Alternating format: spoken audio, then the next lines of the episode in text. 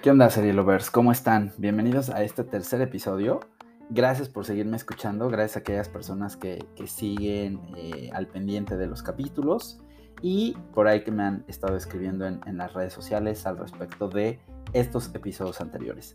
El día de hoy, como había eh, sido promesa de mi parte, les voy a compartir un poquito cuál es mi eh, impresión cuál es la, la opinión que yo tengo al respecto de una de las joyas actualmente de Netflix. Esto es Sex Education, es una superproducción, lo podría decir así. La verdad es que les anticipo y creo que es una muy buena propuesta.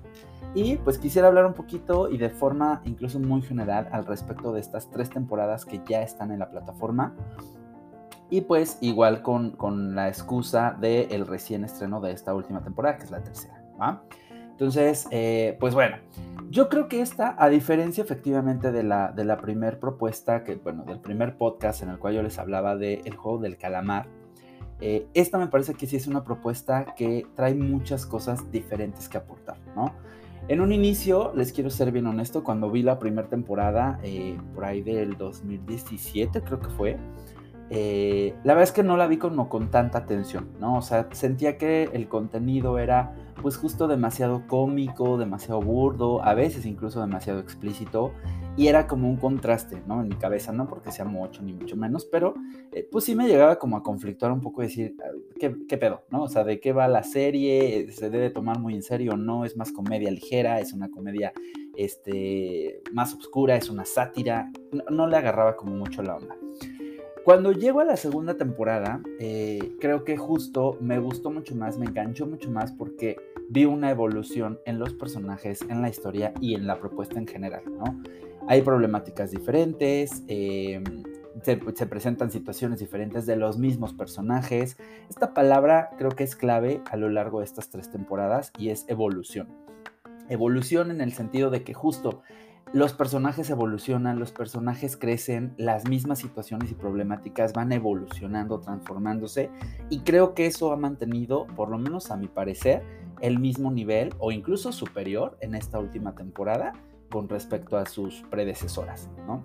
Entonces, quería empezar con esto porque justo creo que son como tres, eh, eh, tres etapas, ¿no? Tres temporadas muy diferentes, muy peculiares a su estilo que la verdad creo que han encontrado una fórmula muy buena para mantener a los espectadores pues, presentes, eh, picados con la serie y atentos, ¿no? En la primera temporada, de hecho, la volví a ver hace poco porque terminé la 3 y dije, quiero hacer un podcast que justo tenga como más fresco, ¿no? De qué iba la primera, la segunda y la tercera, como identificar bien estas cosas, tenerlo más fresco. Y justo la vuelvo a terminar hace unos días, ¿no? La primera temporada, como les decía, eh, me parece en algún momento que abusaba de pronto de tanta comedia, ¿no? De tantas situaciones como chuscas. De pronto uno pareciera, ayer lo platicaba con mi familia, pareciera que estás viendo como American Pie, ¿no? En una versión pues, mucho más actual, ¿no? O sea, una versión más este, millennial. No sé si es, es, abocada esta, esta etapa, pero bueno, creo que así, así la puedo eh, definir. Eh, porque sí, justo, hay muchas situaciones que van alrededor de justo la sexualidad, temas que pueden ser tabús y sobre todo pues este descubrimiento de la sexualidad en pubertos o adolescentes, ¿no? Yo quiero que quiero, quiero pensar que es como más o menos la edad que, que están eh, pues interpretando estos chicos, son chavos de 16 años en su mayoría, ¿no? En, en, la serie. Eh, y pues justo es un momento en la transformación de todas las personas, ¿no? Donde pasamos por momentos pues incómodos, penosos, vergonzosos, tabús, ¿no? Que nos da como penilla decir, híjole, no, pues sí me pasó algo similar, ¿no? O, eh, pues bueno, justo creo que la serie en su momento, la, la propuesta de esta primera temporada que me gustó mucho, ¿no? O sea, cuál es la razón de crear la clínica sexual, ¿no? Por parte de Otis y de May. Eh, que justo es como brindarles una asesoría a los chavos que están igual de perdidos que ellos en temas sexuales, ¿no? Perdidos con dudas, este, pensando lo que no es de, de, los mismos temas, etc.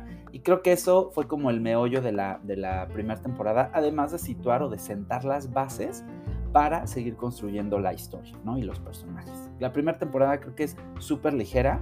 Eh, creo que es una, insisto, es una propuesta que sí hay que ver con una mentalidad muy abierta, efectivamente. Por ahí le decía yo a, mi mamá, ¿no? Que, que ella de pronto me decía, me conflictó un poco porque creo que son temas muy juveniles, que ya no voy a hacer como clic con, con, con, las situaciones, con lo que vea. Yo le dije, la verdad es que no creo, ¿no? Porque al final del día creo que es una propuesta que puedes ver a cualquier edad, siempre y cuando estés interesado por estos temas y dos, tengas la apertura para hablar o ver de ellos, ¿no? O sea, ver cómo son tratados, ver cómo los, los, reflejan en, un, en una serie, ¿no? Entonces creo que esa sería la gran premisa de, saber si te animas o no a ver Sex Education. Si tú eres una persona que no la ha visto y que a lo mejor justo le pasó como a mí, que dices, híjole, no entiendo bien qué pedo, ¿no? Es, es una comedia, es, este, es más, eh, se toma más en serio, etcétera.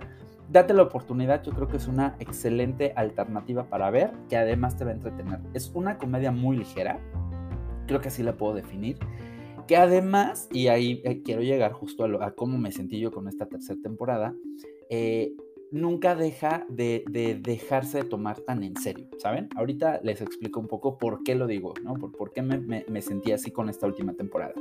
En la segunda temporada justo vemos situaciones diferentes, ¿no? Consecuencias de varias cosas que ocurren en la primera, como este, este sentar las bases de varias cosillas, varias situaciones, y los mismos personajes van tomando mayor relevancia.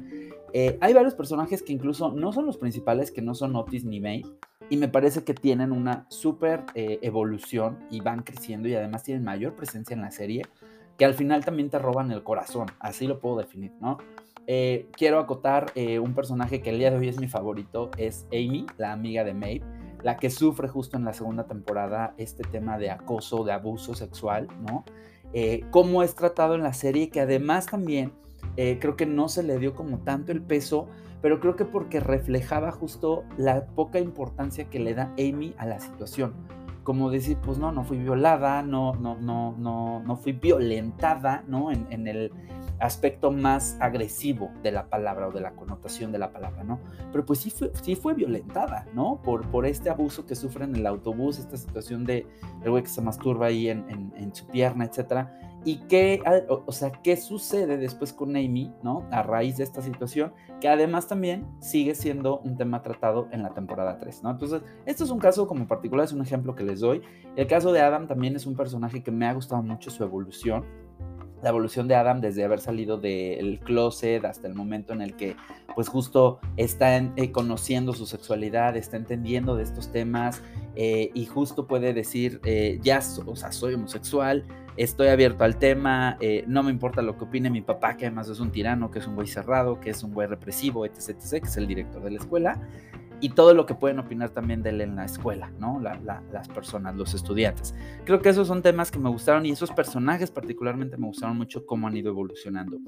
Otro personaje que la verdad puedo decir que no, es un personaje que de verdad me cuesta mucho trabajo entender y no me gusta para nada, se me hace sumamente cliché y lo puedo decir obviamente por, por quién soy, ¿no? Por mi orientación sexual, eh, es Eric, ¿no? Eric creo que es una propuesta de personaje que cae demasiado en los clichés justamente de un homosexual y un homosexual que pues es no solamente es homosexual, es un tanto queer, ¿no? Es una persona que se identifica más con una con un comportamiento y con una vestimenta y con un eh, aspecto ni, ni, ni, heteronormado, que se le llama, ¿no? Ni femenino al decir, pues me siento mujer, ¿no? O sea, es como este eh, punto medio de decir, pues sí, pero me gusta maquillarme y aún así me he visto pues, colores divertidos o, llamativos, etcétera, pero no dejo de ser eh, hombre y no me dejo de comportar como tal, ¿saben? Es un poquito como, como yo lo percibo. Desgraciadamente no me ha gustado cómo han llevado, por ejemplo, las situaciones que se le han presentado a Eric, las decisiones que ha tomado y eh, la personalidad tal vez que le han dado. No sé, no, no he empatado con él. Y en la tercera temporada termina por ser un personaje que, no, es, de los peores que puedo encontrar. Ahora sí, para la tercera temporada, ¿qué quiero abrir o, qué creo que me dejó esta tercera temporada? Este mismo speech de eh, se mantiene evolucionando y cambiando la serie, ¿no? No deja de ser esta comedia, esta sátira, esta, eh, híjole, son situaciones muy chuscas, les daba el ejemplo de American Pie, ¿no? Porque así de pronto siento que suceden las cosas. Eh, hay varias situaciones a lo largo de las tres temporadas que obviamente pues te cagas de risa, ¿no? O sea, las veces dices, no mames, ¿qué estoy viendo?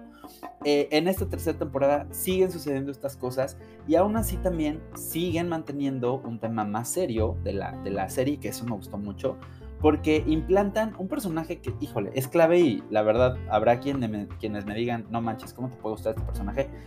Pero me gusta porque justo uno tiene mucha carnita, ¿no? Tiene mucho trasfondo de las razones por las cuales es tan represiva. Estoy hablando de Hope, la nueva directora, ¿no? Eh, que al final cuando vas entendiendo y al final casi de la serie, cuando entiendes eh, por qué es tan represiva y por qué está tan presionada en cambiar, en, volver tan rígido el sistema en la escuela, eh, los uniformes, la implantación de uniformes, etcétera, los colores, el delimitar temas de perforaciones, tatuajes, colores en los cabellos, etc. Sí, obviamente fue de menos a más, ¿no? O sea, poco a poco fue metiéndose ahí con, con, su, con su represión pero eh, se entiende un poco que esto viene a, partir de un sistema en el cual pues la escuela forma parte de eh, un negocio, de una empresa, en la cual pues hay inversionistas y estos inversionistas pues no se quieren ver embarrados, ¿no? En un tema o en una situación tan, tan complicada como lo ha sido la escuela a lo largo de las temporadas por los temas que, que se han estado presentando, ¿no? Desde la epidemia de la clamidia, el tema, este, en la tercera temporada igual, este, los reportajes que salen, los videos del güey este cuando está ahí en pelotas, en el jardín, cosas de ese estilo. Entonces, eso es un poquito del, del, personaje de Hope. Creo que es un personaje que aporta muchísimo a la trama, es un personaje bien construido, me gustó mucho. Además de que también del trasfondo personal existe esta parte de que ella quiere ser mamá y pues no lo logra, etc. Es un personaje increíble, me gustó mucho cómo lo introdujeron porque además como lo meten en la, en la serie, pues uno dice, no manches, es, buenísima onda, ¿no? Es todo lo opuesto al otro, al, al, director, al papá de Adam, etcétera y tómala, pues no. Yo desde un momento dije, híjole, esta vieja no me da como tan, tan buena espina y pues bueno, resultó que era algo parecido, ¿no? Entonces, creo que eso es algo de lo que me, gusta, me, me, me, gustó a lo largo de la serie, este personaje en particular, las situaciones que se fueron presentando y algo con lo que quiero terminar es justo esta tercera temporada, insisto, no deja de, evolucionar y de madurar, creo que fue un gran avance y un gran progreso, pero a pesar de esto, la serie no deja de tomarse eh, las cosas tan poco en serio, ¿no? A lo que me refiero es, justo uno como que va viendo eh, estas situaciones en donde Eric se puede poner en riesgo, en donde eh, puede haber una, por ahí además alguien me dijo, ¿no? Que al, final de la serie, de la temporada, una persona se moría, un personaje, no sé qué. Entonces, eso también me abrió mucho, no sé si les pasó a todos ustedes, pero sí en algún momento pasé por varias situaciones y dije, claro, aquí va a pasar algo, va a haber tragedia, ¿no? Algo va a pasarle a Eric, este, lo van a matar en Nigeria, porque obviamente pues el güey no hizo caso de las recomendaciones de su mamá, la chingada, y pues no, ¿no? O sea, salen las cosas como adelante con el mismo toque sin perder esta característica tan chistosa de la serie de ser ligera, de ser esta comedia ligera. Entonces a mí me contrastó muchísimo, me gustó mucho efectivamente que no se tomen las cosas tan en serio, a pesar de que sí habla de temas muy serios, ¿no? Sigue, como les decía ahorita, el tema de Job, haber introducido este tema a, este personaje, pues es obviamente el tema de la represión, el tema de no hablar de temas que son tabús, ¿no? Este, no se va a hablar en una, en una clase tal cual como educación sexual, ahora le vamos a cambiar el nombre. O sea, este tipo de cosas creo que siguen identificando y siguen eh, siendo parte de esta personalidad de la, de la serie que me gusta mucho, ¿no? Insisto, creo que es una serie que puedes ver bastante aligerado, o sea, no, no necesitas como echarle mucho coco no te hacen pensar en una situación o en situaciones que te estresen, ¿no? Al contrario, creo que hoy en día, si la ves siendo un adulto, eh, justo eh, piensas en cosas que te pasaron en tu adolescencia que dices, no mames, qué cagado, ¿no? O chale, sí es cierto, ¿no? O hay cosas, no lo sé, que a lo mejor hasta dices, madres, ¿no? No sabía que hubiera, no sé, no, no, no me pasó a mí, pero quisiera pensar que no toda la gente pues, ha tenido una apertura en su sexualidad tan abierta, valga la redundancia, y que pudiera resultar, pues, un, no sé, como una alter, como, sí, justo, contenido como más, eh, híjole, contrastante, como, como fuerte, ¿saben? Pero eh, yo creo que si ustedes la ven con esta mentalidad de que es una comedia ligera, de que no se toman las cosas tan en serio, pero aún así son temas de bastante relevancia como identidad sexual, como este, temas de masturbación, la madurez, el temas de decisiones en cuanto a la sexualidad, reproducción, etc. etc creo que la vas a disfrutar mucho. Eh, temas importantes, creo que, que, no quiero que se me pase, a pesar de que dije que la primera temporada como que sentó estas bases, ya recordé, hay un tema muy, muy fuerte, ¿no? Que es el tema de Maeve cuando ella va y se, realiza el aborto, el legrado, solita, la situación a la que se enfrenta híjole, sí es muy fuerte, ¿no? Pero, insisto, creo que es sentar estas bases también para que entiendas a los personajes, a sus naturalezas, a todo lo que viven. May, para mí también es otro personaje buenísimo, es una joya. Espero, porque hay rumores por ahí de que ella ya no regrese en la, en cuarta temporada. Esperaría que no. La verdad es que me parece un gran personaje. Y aunque sí, en esta temporada todos se ven más grandecitos, incluso Oti se ve más este, robusto, ¿no? Más embarnecido. Eh, yo creo que podrían darle un cierre mucho mejor al, personaje y no nada más que lo saquen ahí porque se va de, intercambio, ¿no? A este programa de, como de cerebritos. Entonces, eh, creo que esa es mi, recomendación con respecto a Sex Education. Es una muy buena propuesta. Eh, me parece que es una comedia que puedes disfrutar muchísimo al estilo de American Pie y pues que justo esto, no, te lo, no, se la tomen tan en serio, porque creo que a pesar de que sí son temas serios y de relevancia, en la edad en la que te encuentres, eh, no, no vas a encontrarte con un cliché en ese sentido de que la tragedia, la muerte, la catástrofe, algo muy diferente a lo que vi con, mm, mm, con Maeve, ¿no? el, podcast pasado, en donde justo les decía, eh, parece una crónica de eventos desafortunados de una pobre sirvienta. Bueno, en fin, eh, eh, así le sentí un poco. Entonces, eso es importante. Acotación o paréntesis, si tú eres una persona que a lo mejor no te sientes tan cómodo hablando de estos temas con tus papás o con tus hermanos o no sé con quién la vayas a ver, no la veas, ¿no? Porque justo es muy explícita, ¿no? De hecho, a lo largo de las tres temporadas creo que el contenido va subiendo de tono, las presentaciones van subiendo de tono. No, creo que no, no recuerdo que haya sexo explícito, pero sí hay escenas muy fuertes, muy subidas de tono. Y a lo mejor tampoco la veas con, con tus hijos, si es que tienes hijos, eh, porque seguramente pues no, no están en edad de, de, hablar de estos temas. No porque no deban ser, ¿eh? O sea, no, así, ahí sí lo, lo, lo acoto. Creo que son temas importantes y que se tienen que abrir. Para nada creo que sea una, una propuesta que deba censurarse, pero pues sí habrá edades a las cuales pues a lo mejor no, no es propicio que se vea con eh, pues, estas personitas, ¿no? Hablando de un niño. Entonces, bueno, véanla. Eh, yo creo que es una serie súper divertida, les va a gustar mucho. Coméntenme o compartan ahí a través de, la, de las redes y, la gente que me conoce o a través del, pod, del, del Instagram de la, de la, del podcast. Eh, compartan ustedes qué opinan. Y de igual forma, esperaría estar subiendo en estos días también. Yo creo que voy a, agilizar un poquito el contenido. Quiero hablar de You, que es otra serie que acabo de terminar. Déjenme ustedes saber qué opinaron de, de esta tercera temporada. Igual lleva tres temporadas. Yo, la verdad, les anticipo, quedé sumamente decepcionado de esta tercera. Ya la segunda estaba un poquito en la cuerda floja, pero dije, bueno, ok, eh, no estuvo tan mala. Pero esta tercera, híjole, no, sentí que fue ya un revoltijo de mil cosas. Ya les hablaré de esto. Y también por ahí, eh, yo creo que el jueves o viernes estaré subiendo un nuevo episodio uh, de relacionado con tres películas de terror. En, su en un principio les había dicho que iban a ser dos. Eh, voy a sumar otra, otra tercera que vi ayer, justamente, que es Halloween Kills. Entonces, en este podcast especial de Halloween les estaré hablando de Halloween Kills, La Casa Oscura y Maligno, ¿va? Maligno creo que ya está en HBO, entonces si no la han visto o no la vieron en el cine, véanla y a lo mejor ya llevan con una idea más presente de la, de la película. La Casa Oscura creo que todavía no la, la, liberan, creo que todavía está en el cine, a lo mejor la alcanzan a ver. Y bueno, Halloween Kills acaba de, salir, ¿va? Pero bueno, les estaré compartiendo ahí mis impresiones.